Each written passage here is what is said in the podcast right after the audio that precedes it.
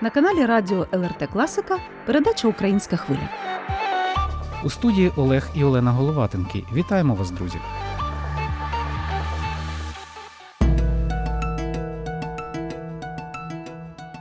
Сьогодні говоритимемо про таке: як українцям в Литві не загубитися в морі корисної інформації, соціальні мережі, сайти і особистий досвід земляків, які джерела надійніші, інформаційний клондайк або де ж зібрана максимальна кількість рекомендацій, алгоритмів дій, порад і лайфхаків на всі випадки життя для тих, хто знайшов у Литві притулок і захист від війни. Про все це поведемо мову просто зараз з гостями української хвилі Ксенією Єрофеєвою і Поліною Стасюк. Доброго дня, давайте знайомитися. Вітаю вас. Мене звати Ксенія. Я е, є проджект-менеджеркою проєкту е, щодо інтеграції українців в Литві від е, Курк Лєтової, тобто створи Литву, якщо перекласти. І наш проєкт займається поліпшенням інформування українців в Литві. А мене звати Поліна. Я працюю разом з Ксенією. Ми одна команда і працюємо зараз так над тим, щоб надати українцям можливість мати доступ до інформації з перших джерел. Ну, я хочу нагадати, що в одній з передач ми вже починали говорити на цю тему, і Поліна вже була гостею української хвилі. Дуже коротко розповіла про цей проект. І зараз у нас є можливість приділити цьому більше часу, розповісти українцям про те, в які двері інформаційні двері можна стукати з тим, щоб мати доступ до корисної і потрібної інформації вчасно. Ну то можна таку невеличку передмову. Тобто, що цьому передувало справді, чому виникла така ідея? Ідея, власне, допомагати інтегруватися українцям в інформаційний спосіб, тому що от ми говорили, і нагадаю, також і Поліна відмічала в минулому інтерв'ю про те, що українці дуже добре орієнтуються, як кажуть, в просторі і місцевості. Тобто, незважаючи на стрес, незважаючи на те, що люди виїхали з війни, вони дуже швидко адаптуються і знаходять можливість е, працювати. Якщо це дитинка, то вже діти ходять в литовські школи і так далі. Власне, чим ви зараз, уже фактично через рік після початку повномасштабної агресії, можете допомогти людям, які знаходяться в Литві через війну? Тому Прошу. що знаходяться певні причини, що треба допомагати людям. Ну, звісно, тому що ми ми не просто е, емігранти тут, правильно, ми біженці війни, і це накладає свій відбиток. Ну, по-перше, по-друге, люди продовжують приїжджати до Литви. Звісно, це не порівняти з періодом березень, квітень, травень, але все ж таки є ті, хто все ще їдуть з України, і ми не знаємо, як насправді складеться далі ситуація, що буде з енергетичною ситуацією в Україні, як це повпливає на стан людей і на їх бажання залишити Україну. Тобто, ми так з одного боку будемо допомагати тим, хто вже в Литві, з іншого боку, будемо також не забувати про тих, хто можливо ще приїде тільки до Литви. І чому власне потрібна допомога так нашим ініціативним громадянам, які, начебто, все можуть самі, тому що ну інформація це власне та точка опори, завдяки якій можна зробити дуже багато багато. Тобто, коли ми з Ксенією заглибилися в ці всі питання інтеграції українців, це відкрило нам таку дуже широку мапу і показало, що ну не показало це очевидно, так що інтеграція складається з дуже дуже багатьох питань, і це і медицина, це як ви сказали, і влаштувати дітей і в школу, і позашкільне дозвілля, і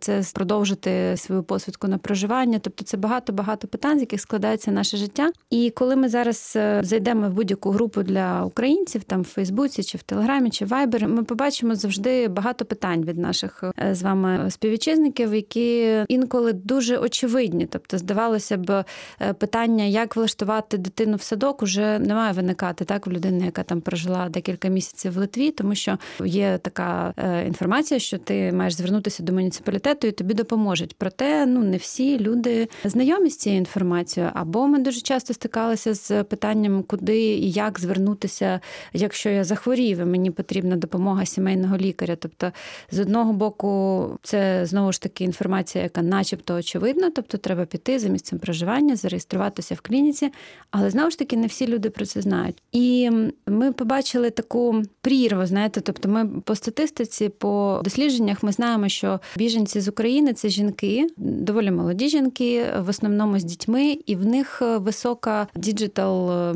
інформованість, тобто вони вміють і знають, як користуватися гаджетами, як користуватися інтернетом.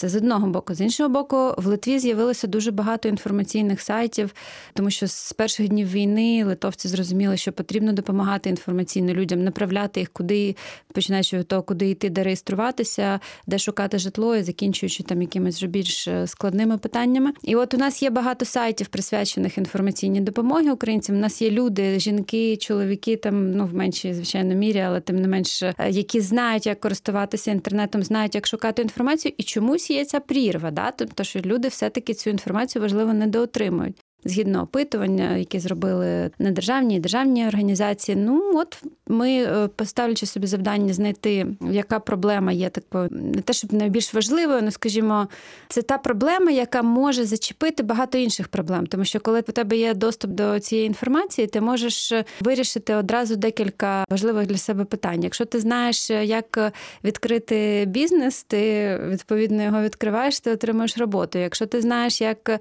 влаштувати дитину в садочок, ти не витрачаєш час на опитування в групах чи якісь походи марні там якісь далекі інституції. Ти просто береш і робиш це. І от ми вибрали саме цю тему, тому що доступ до інформації дає можливість одразу вирішити багато питань для українців. Тому ми вирішили працювати з цим. Гаразд, якщо говорити про те, що вже зроблено в цьому напрямку вами, і як це можна ну реально от ви говорите донести до українців? Я можу сказати, що щодо інформування українців в Литві це дуже цікавий кейс, тому що так як показали наш аналіз, саме ситуації, що відбувається з інформуванням українців в Литві, наразі існує дуже багато інформаційних платформ, сайтів, сторінок, будь-чого державних і недержавних організацій, які мають за мету саме інформувати українців, і вони намагаються подати інформацію українською мовою, подати інформацію плюс-мінус системно, плюс-мінус структуровано. Вони дійсно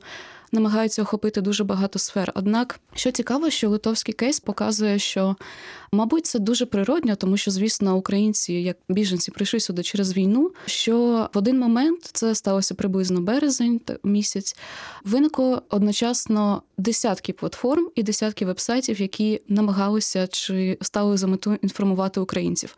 І це ніби добре, тому що здається, з першого погляду, що дійсно проблеми з інформуванням немає. Бо подивіться, в нас наразі нараховується десь близько 35 інформаційних платформ. Я маю на увазі сайти, сторінки, також якісь певні платформи, які плюс-мінус намагалися адаптувати інформацію для українців.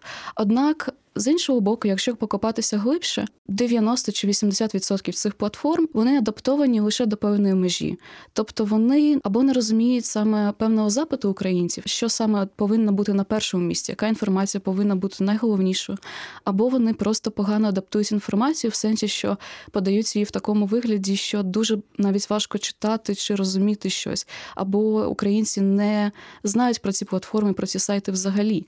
Тобто, і через це, звісно, що люди більше запитуються, орієнтуються на те, що пишуть інші люди, чи, наприклад, організації в соцмережах, так як Фейсбук, в більшості випадків. І тому в нас є виникає така прірва між державними інституціями, наприклад, як департамент міграції, їх сторінка, вона надзвичайно важлива і, мабуть, що на першому місці з тих сторінок і місць, де треба шукати офіційну, надійну, достовірну інформацію. Однак люди все одно йдуть і потрапляють і дістаються до цієї інформації через Фейсбук, наприклад, ну, через так. досвід інших людей. Через досвід так, інших так? людей. Тобто, так. спробував і пояснює, як це зробити. Так, так. Тому ми дійсно бачимо цю прірву, і те, що ми намагаємось зробити, це намагаємось подивитися на цю ситуацію, як інформувати українців саме з української точки зору, тому що для нас, наприклад, ми розуміємо, що зараз для українців в більшості дуже важливо запитання, як продовжити чи податися на residence permit, тобто на на дозвіл на проживання та, та, та, на дозвіл проживання в Литві. І це запит номер один до відділу міграції зараз. І а, наприклад, ці організації чи інституції литовські, які створювали ці сайти десь на початку війни, В них, звісно, першим місцем було гуманітарна допомога. Перша допомога при прибутті до Литви мається на увазі якась, наприклад, соціальна підтримка людей, тобто інформування щодо житла, де знайти роботу, як зареєструватися в садок, до лікарні, в школу тощо, тощо, тощо.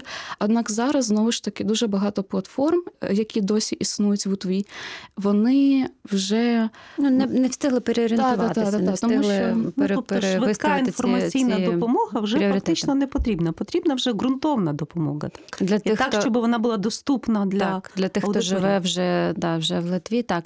А стосовно того, що вже зроблено в цьому проєкті, Зроблено наступне. Тобто, після того, як ми проаналізували ситуацію, ми побачили, що створений такий домен, ну тобто сайт, який е, звучить ну, його адреса в інтернеті це ltua.lt.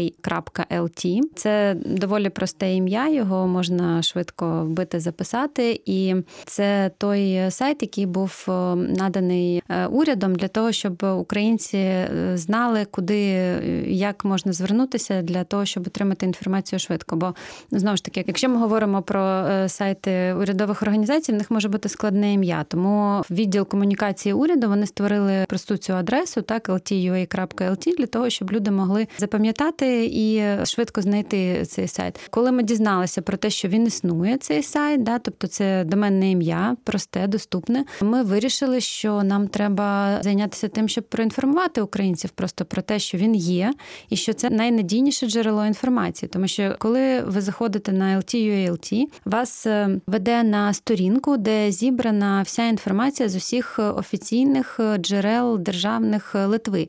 Тобто там буде інформація і від відділу міграції, і від Міністерства соціальної політики, і від Міністерства освіти. Тобто там є буквально вся інформація, яка потрібна для того, щоб адаптуватися або знати будь-які питання по облаштуванню свого життя, які вас цікавлять. І що ми вирішили зробити, це перш за все оновити трошки інформацію на цьому сайті. Якщо там були якісь питання, ми продивилися, зробили аналіз е, сайту цього. І зараз ми будемо займатися тим, що будемо розказувати на всіх можливих майданчиках, що, будь ласка, звертайтеся на ltua.lt. Перш за все, тобто не шукайте інформацію якусь в порадах е, чи там в постах, чи десь в соцмережах. Спочатку звертайтеся до першого джерела, тому що литовські організації дуже багато зробили для того, щоб ця інформація була доступною, і ви можете можете фактично прочитати там все. Тобто не треба запитувати, як мені оформити посвідку на е, продовження перебування в Литві. Так, а ви зайдіть на LTULT, і там у розділі міграційні служби ви отримаєте і прочитаєте всю необхідну інформацію. Знову ж таки, не варто перепитувати і сваритися в соцмережах хороший чи не дуже хороший доступ до медицини в Литві. Зайдіть на сайт LTULT, і ви там побачите всю офіційну інформацію, на що ви маєте право, е, які там безкоштовно ліки ви можете отримати, що вам для цього потрібно зробити. Тобто ми хочемо зробити оцей місток між е, тими джерелами, гарно оформленими джерелами інформації, які вже існують, і, власне, до людей, в яких є і девайси, і інтернет, які мають доступ до цієї інформації. Просто їм треба знати, де її шукати. Ось це наш е, наступний крок. І ще що зроблено, ми. Зараз е, співпрацюємо з недержавною приватною сторінкою, яка називається її адреса suukraina.lt. І це буде такий альтернативний довідник, е, який допоможе там швидко, інтуїтивно е, знаходити інформацію, всю, яка вам потрібна. Тобто там буде вже не тільки інформація з офіційних джерел там від міністерств, а там буде і інформація про події, які відбуваються, присвячених українців, і інформація, які сервіси є доступні для українців, там можливо безкоштовні, чи з зі знижками, там дитячі, чи для людей там з особливими потребами. Ну тобто, ми намагаємося е, зробити такий підхід, е, який складається з двох напрямків. Перше це дати людям напрям і знання, що є офіційні джерела інформації, і це LTUALT, Ви туди йдете і ви отримуєте всю необхідну інформацію, яка вам потрібна для успішної інтеграції для нормального життя в Литві. І другий напрямок це ми даємо їм е, ще і оцей альтернативний довідник довідник, так який буде теж на сайті LTULT. І в цьому альтернативному довіднику ви можете просто зручно шукати все, що вам потрібно, от е, будь-яку інформацію, яка там стосується всіх сфер життя. Ви ніби випередили моє запитання про те, що з'явилося одразу багато ресурсів в березні, і можливо саме через це зросла розгубленість українців, до якого ж саме ресурсу звернутися, і підвищилася можливо тривожність. І ми бачимо одночасно, е, заходячи з кожного дня, з кожного наступного дня, одні й ті самі запитання, запитання, запитання, здавалося б, як ви сказали, прості. Але чи можна акумулювати насправді оцей джентльменський набір всієї інформації на якомусь ресурсі, чи можливо важить інтерактив, оцей спілкування з живими е, українця з українцем, тому що у однієї людини е, вона має повні відповіді на свої питання, а у іншої якісь нюанси. Наприклад, чи дитинка з інвалідністю, чи вона працює на авторських і сплачуючи всі податки, не знає, як доплатити медичну страховку, наприклад. Тобто, от такі от нюанси. Ну вони завжди виникають. Чи Можливо, будуть, чи будуть враховані нюанси? Яким чином враховуються оці от нюанси, яким чином враховується фізична певна неможливість закамулювати всю інформацію в одному місці? Ну насправді в тому е, довіднику, над яким ми зараз працюємо, який буде на сторінці suukraina.lt, і ви можете потрапити туди з офіційного сайту державного LT.ua.lt, Ми акумулюємо всю цю інформацію. Ми стараємося покрити потреби всіх людей, всіх груп українців. Щодо вашого питання, наприклад, про медицинську страхівку да, для людей, які працюють е, як самозайняті особи. Вся ця інформація насправді є на сайтах знову ж таки державних офіційних, і ми даємо посилання на цю інформацію. Тобто тут важливо знати, де шукати потрібну вам інформацію, тому що ну, звісно, порада від людей, які там вже пройшли певні етапи, ну вона важлива, і напевно це живе спілкування, воно теж потрібне, його нічого не замінить. Але тут е, ми намагаємося зробити е, нашим проектом, що ми хочемо, е, щоб в людини був перш за все доступ до офіційної надійної інформації. Далі, маючи цю базу, цю основу, вона вже може йти, радитись, е, шукати для себе шляхи, які підходять саме їй. Але людина має знати, що сплачуючи податки, наприклад, будучи приватним підприємцем, вона вже ем, застрахована, тобто да, в неї є вже медицинська страхівка. Або вона має зайти на сайт Міністерства охорони здоров'я і зрозуміти, які в неї є права, якщо її дитина має інвалідність, так яка процедура, наприклад, там по отриманню там реабілітації інформації чи ще чогось. Тобто важливо знати, куди йти за першим джерелом інформації, а далі, вже коли в тебе є основа і база, ти можеш нанизувати там якийсь свій наступний досвід. Можливо, ви якось відфіксували зміну потреб е, і запитів українців, тих, які приїжджали в березні минулого року, і ті, які прибувають у Литву зараз. От, можливо, якісь цікаві спостереження, наскільки змінилися потреби, запити до державних структур. Запити дійсно змінилися, і я можу сказати, змінилися іноді дуже сильно, тому що знову ж таки, якщо подивитися на ці платформи, які не оновлені, наприклад, але досі існують для українців, знову ж таки, як я казала, на першому місці це реєстраційні центри, це гуманітарна допомога, це якась перша допомога житлом з певною оформленням документів, наприклад, з реєстрацією тощо, тощо, тощо. І ці категорії не дуже щоб сильно розширювалися протягом року. Тобто, звісно, на тих сайтах і сторінках, які були дуже активно так включені в інформування українців і мали певних, мабуть, редакторів чи певні юніти комунікаційні, які відповідали за це. Вони, звісно ж, змінювали наповнення саме основних категорій, наприклад, як реєстрація, гуманітарна допомога, житло, робота, е, навчання. Однак, коли ми працювали над редагуванням сторінки Суукраїна, нам довелося розширяти трохи коло наших категорій і сфери інформації, які ми повинні зачепити, хоча б трохи, тому що наразі, через те, що минув майже рік, так і більше ніж 70 тисяч українців наразі знаходиться у Литві. Звісно, що запити змінюються, і нам довелося, наприклад, додати такі категорії, як події, тому що українцям треба знати в різних містах, не лише Вільнюс та Каунас, наприклад, а в різних місцях і містах, що відбувається, які культурні і освітні заходи заходи організовуються для дітей, для дорослих. Плюс ми також додали такі категорії, як, наприклад, вища освіта, тому що на цьому дійсно не було великого фокусу в багатьох платформах. І більшості випадків, коли заходила мова про навчання, так навчання в Литві. Що це означає Е, з точки зору інформаційних платформ? Це означало діти, садочок, можливо, іноді якесь дошкільне чи позашкільна активність.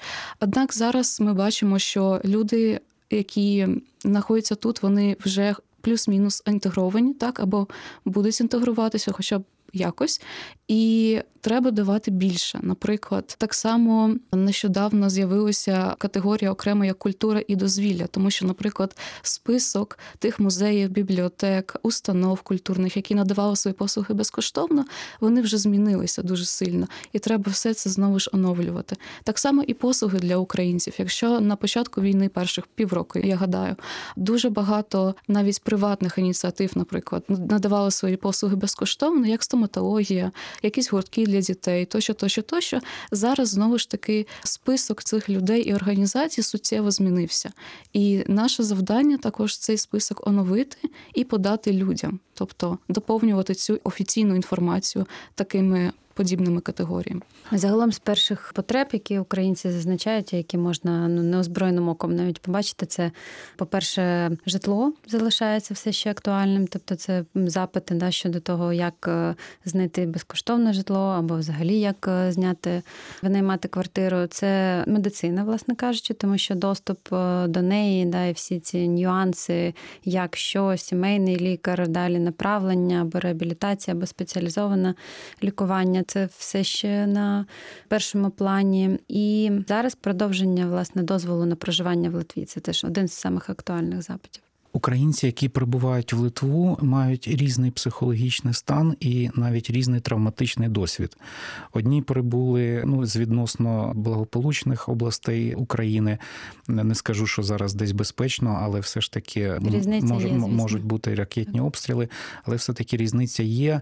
Дехто діставався навіть через окуповані території, через Росію, через фільтраційні табори. І оцей психологічний стан дуже впливає на концентрацію людини, на можливість отримання нею інформації.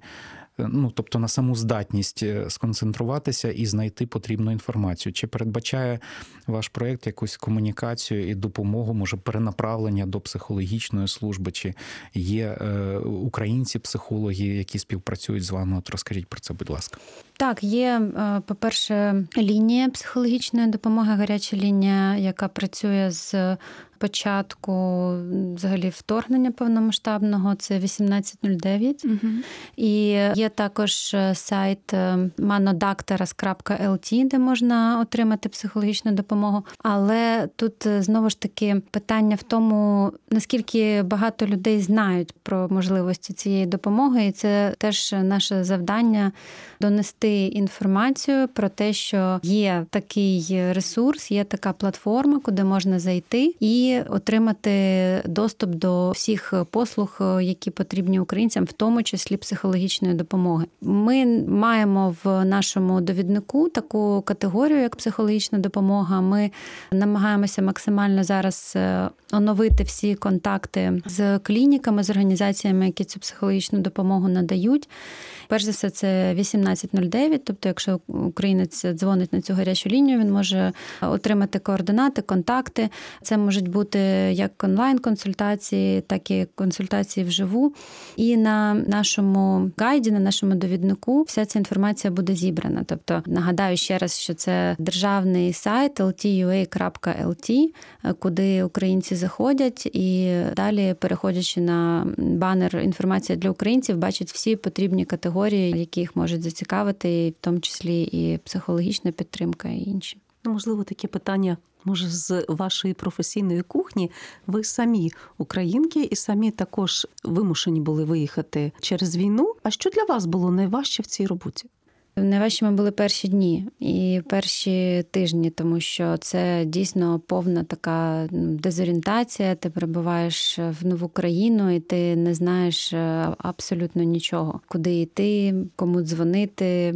З чого починати, і саме тому ми теж хочемо допомогти зараз тим людям, які очевидно будуть ще приїжджати, або які приїхали не так давно. Ми хочемо їм теж інформаційно допомогти, тому що якби від початку, наприклад, е, я знала, які є можливості працевлаштування через біржу праці, які є пільги для моєї дитини, то ну мені було б навіть морально, психологічно спокійніше, тому що коли я приїхала на початку там в перших числах березня в Литву, я розумію, що я в принципі з трьох людей, моя мама і моя дитина єдина людина, хто може працювати, і я маю забезпечувати е, моїх рідних. Ну це було лячно. Тобто залишитися без нічого і не знати, куди йти, в які двері стукатися. Ну, оцей, тобто, рівень е, невідомості, да, він найбільш, напевно, в стрес тебе і заганяє. Ну, окрім, звичайно, всіх обставин з війною. І саме тому от, ну, для мене, коли ми вибирали тему, над якою будемо працювати в цьому всьому широкому спектрі питань інтеграції, питання інформації, я би поставила ну, чи не на перше місце. Так, в принципі, зі свого боку я можу сказати, що я повністю погоджуюсь з Поліною, тому що перші тижні після того, як ти прибуваєш в Україну, і в тебе лише твоя родина, і все. В тебе немає ні друзів, ні знайомих, нікого навколо тебе зовсім інше середовище. Не зрозуміло, що робити, куди йти. І дуже часто люди самі, які хочуть допомогти, наприклад, волонтери в реєстраційних центрах, тощо, тощо, вони самі були іноді розгублені, тому що така кількість людей, навіть певне напруження і стільки запитань, і кожен випадок випадок є унікальним і індивідуальним, і до кожного треба підходити дуже обережно, тому що люди все ж таки травмовані психологічно і не лише буває. І це було дуже важко. Але однак, в моїй роботі в цьому проєкті, який почався з осені, я можу сказати, що для мене дуже важко було, звісно, по-перше, спостерігати, працювати і одночасно спостерігати весь цей біль, який проходить український народ в Україні не лише тому, що ти є проджект менеджеркою і ти повинна обрати напрям своєї діяльності, і стільки є місць і сфер, які ти не можеш охопити за півроку нашого проекту. А тобі треба допомогти людям тут і зараз, і треба дати якісь ощутими плюс-мінус видимі результати в кінці проекту. І звісно, це було дуже важко зорієнтуватися навіть на початку в вересні, коли в нас були буквально перші тижні, і ми визначали, куди ж ми хочемо йти, або ми хочемо вирішити якісь проблеми питання житла, чи допомагати людям з пошуком роботи, чи все ж таки інформування. І для мене важливо було через те, що ситуація змінюється зараз через війну. Буквально кожен день треба було якось знайти місце в цьому світі і показати, де я можу допомогти людям де я можу дати результат. І такою сферою тут, в Литві, це було саме інформування, тому що були вже всі складові, по суті. Тобто дуже багато сайтів, є люди, які потребують інформації. І дійсно нам треба було просто створити цей місточок. І тому інформування було нашим таким пріоритетом стало в кінці кінців. На сам кінець хочу подякувати вам за ту роботу, яку ви робите для своїх співвітчизників. На жаль, ефірного часу, як ми зрозуміли, виявилось недостатньо. Можливо, ще є певні питання, але знову таки нагадаємо слухачам всю необхідну інформацію е, стосовно того, як жити в Литві, як не розгубитися, як стати на ноги і знову відчути себе ну і людиною, і далі розвиватися. Ми зможемо знайти на сайтах. Прошу назвіть. І в кінці, ну можливо, все таки у нас є там 30 секунд. Просто якими словами ви можете підтримати українців? Так, будь ласка, заходьте на е, сайт lt.ua.lt і ви зможете знайти там всю необхідну інформацію, і також знайдете там дуже зручний довідник, е, в якому зручно орієнтуватися і шукати все, що необхідно дійсно для нормальної інтеграції в країні. Я хочу також сказати, що не бійтеся, будь ласка, українці, не бійтеся стукатися в двері, тому що литовці вони підтримують нас. Ми це чудово знаємо.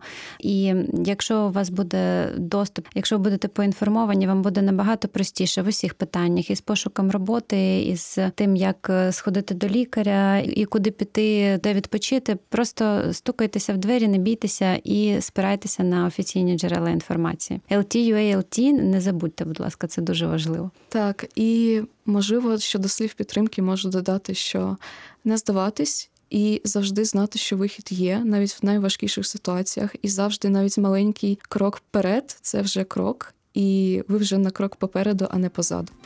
Нагадаємо, друзі, гостями української хвилі на радіо ЛРТ Класіка були проект менеджерки національної програми Курк Лєтвей, Ксенія Єрофеєва і Поліна Стасюк. Провели передачу Олена і Олег Головатенки. За режисерським пультом працювала Соната Ядавічня. Слухайте українську хвилю в ефірі, як завжди, щосуботи о 14.30. Шукайте нас на популярних подкаст-платформах. Також передача доступна у будь-який зручний час в радіотеці на сайті lrt.lt.